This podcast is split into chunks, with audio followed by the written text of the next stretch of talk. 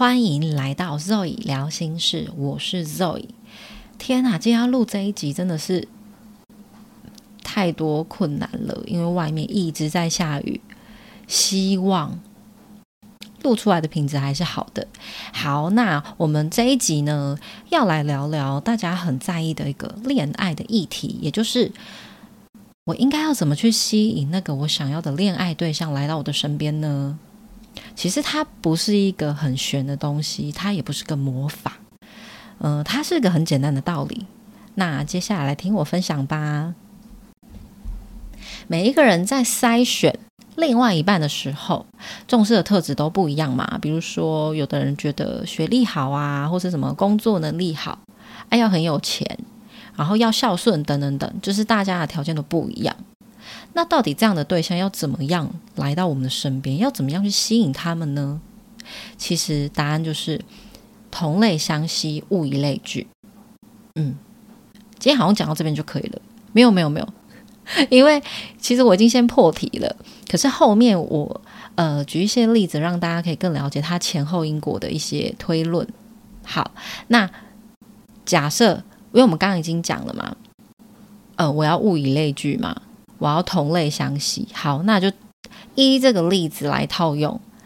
我现在先假设我有一个想要的对象的条件是要博学多闻，比如说他要喜欢看书啊，他要有国际观，然后他对于现在的那个时事议题啊，他都有在 follow。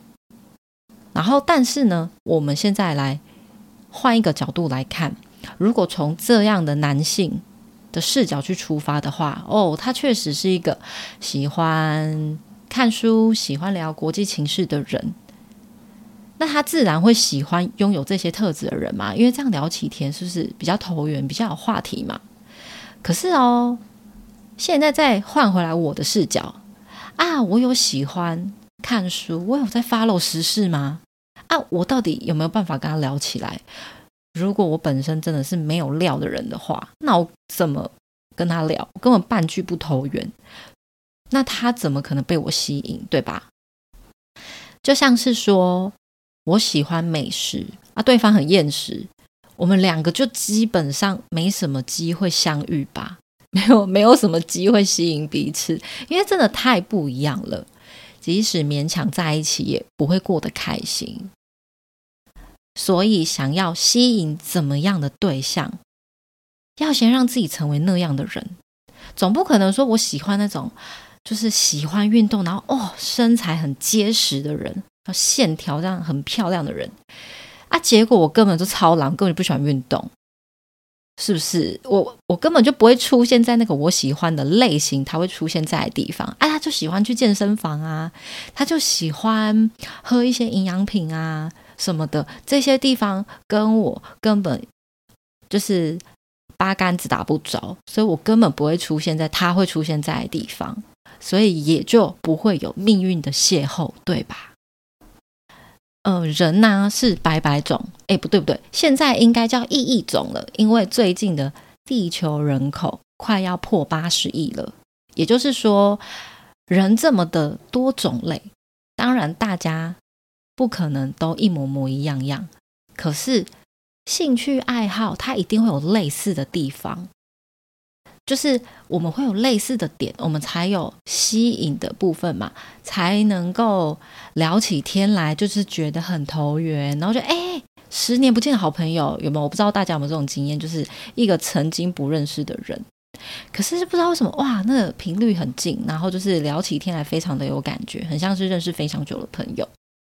我觉得基本上至少要有这样子相同的喜好或是什么话题，不用不用到完全一样，但是就是有部分一样，其实就可以很投缘，然后感觉对了，才比较有机会会有下一步嘛。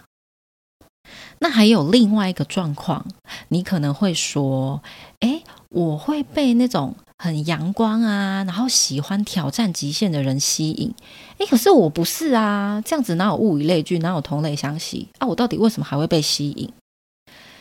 这个其实可以从另外一个观点去看，也就是说，也许你的身体里面是存在着这样子你的冒险的心，只是说你身处的环境他不允许自己发展出这样的性格，也或者是说，我们根本就没有机会去体验看看，就像是一种潜力，还是一种 特质，在我们的身体里面还没有被开发出来的感觉，类似这种感觉。所以说，你会被吸引，就代表说，其实你们还是会有一些相似之处，只是说现在的你也许不知道自己有那个点。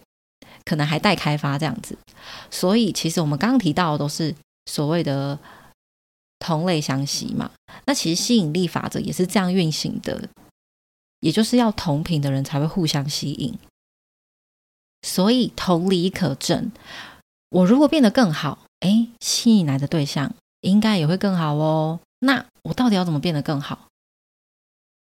也就是可以成为那个我自己看我自己的时候都觉得哇哦。我真有魅力，我好喜欢这样的自己哦！大家可以去想想看，怎么样的特质是符合我刚刚形容的那样。可是这边哈，我先说，这边不是要说，比如说露胸露奶这种展露身材的部分，因为人是会老的，我觉得这个不长久。主要是要怎么让自己变得更好，我觉得是要培养自己的个人魅力。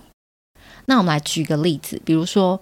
我想要成为的那个更好的自己，是钻研某个兴趣，也就是说，我今天在做我自己喜欢的事情，我会很投入嘛。然后我很投入的时候，我就会散发出一种很认真的感觉，或是一种魅力。其实这就是一种吸引，就会散发出一种光芒，然后人家就会想要靠近你的那种感觉。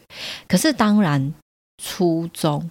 并不是为了吸引，初衷很重要。我们要先搞搞清楚，说到底我们为什么要这样做？我们只是因为我们想变成更好的自己，只是说变成更好自己这个过程中，我发光了嘛？我就是做我自己喜欢的事情，散发出了魅力，所以就吸引到了别人。所以我刚刚说，就是呃，初衷并不是为了吸引，但是我在做我喜欢的事情的同时。就是会自然的散发出那个光芒，别人就会被吸过去了嘛。那这个例子呢，也非常的适合当做一个经营感情的法则呃，因为当我有吸引力了，对方其实他就会自己靠过来，根本就不需要我去辛苦的追他嘛，对不对？除了变成发光的自己，其实内在也必须知道自己是个美好的存在，自己值得拥有好的人事物。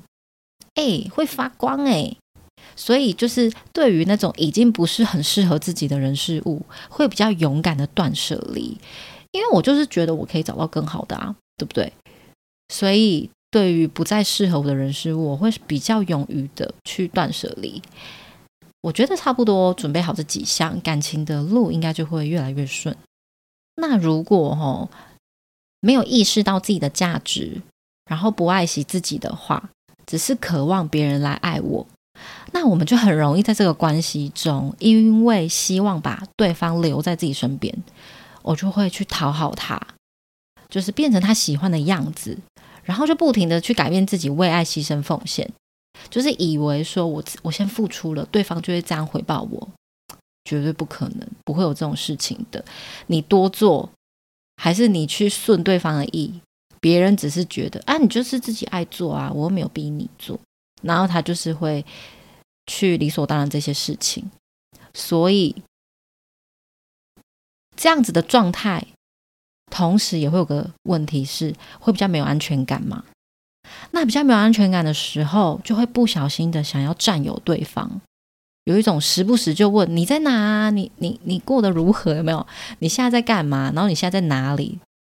就是会一直追问他现在到底是在干嘛之类的。那想想看，如果不爱惜自己，只是希望别人来爱我，然后我为了他讨好，我为我为了他留在自己身边，那我就讨好他，然后一直改变改变改变，然后我就为了他牺牲奉献，都已经没有我的样子了，我已经变成他喜欢的样子，可是不是我喜欢的样子，然后还每天问他在哪里，很像深宫怨妇一样。这样子的我到底还会有吸引力吗？对方应该很想跑吧，对吧？所以其实我们聊了那么多，重点是在我们的身上，我们是没有办法改变别人的，除非别人他自己愿意。所以，如果我的视角是放在追求对象，是追求哦，追求这个意思就是说我在人家的屁股后面，我要去追对方嘛，对方在我的前头啊，去追他，那这样是永远追不完的。其实，让自己成为一个有吸引力的人，让别人主动靠近你。我们只要专注的成为自己喜欢的模样就好了，根本就不用想说我要什么欲擒故纵啊，我要在那边勾他，在那边猜测他。其实不需要做这些事情，对方就会自己被你像磁铁一样吸过来。然后呢，只要我们变成更好的自己的时候。